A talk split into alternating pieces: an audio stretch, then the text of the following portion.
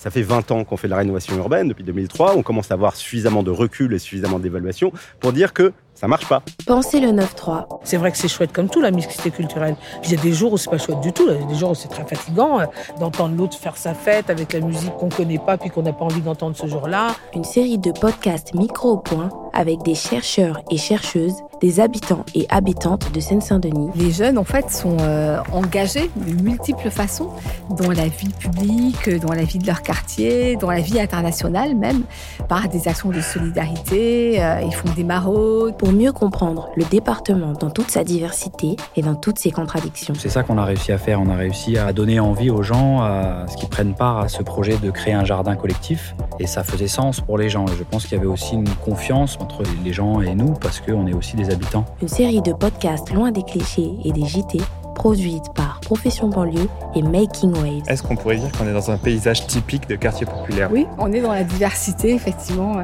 des quartiers populaires et euh, pas seulement dans voilà, l'image euh, grise et homogène de, de quartier d'habitat social.